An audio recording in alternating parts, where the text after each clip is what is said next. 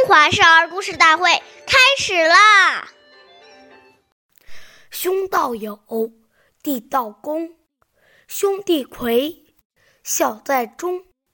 那这段小古文是什么意思呢？做哥哥姐姐的要爱护弟弟妹妹，做弟弟妹妹的要尊重哥哥姐姐，兄弟姐妹之间能够和睦相处，对父母亲的孝心也就包含在其中了。岁月易流逝，故事永流传。大家好，我是中华少儿故事大会讲述人郭文波。我今天给大家讲的故事是《孔融让梨》第十五集。孔融是东汉诗人，在历史上是著名的文学家。他有六个兄弟，属他最小。据说他四岁时。就懂得谦让。有一天，父亲请他们兄弟几个吃梨，哥哥们一下子涌到了桌子边，只有孔融静静地在一旁等着。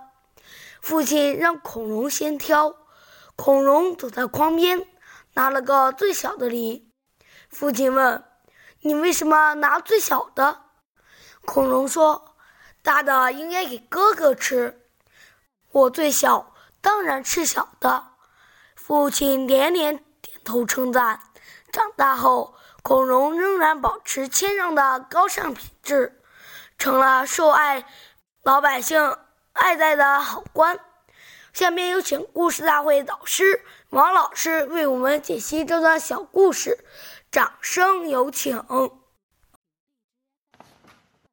好，听众朋友，大家好，我是王老师。我们来解读这篇故事。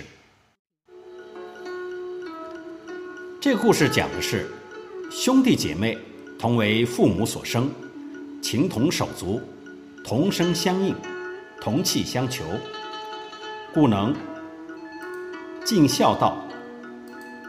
现在常在报纸上看到这样一些悲哀的现象：父母含辛茹苦的把好几个儿女养大。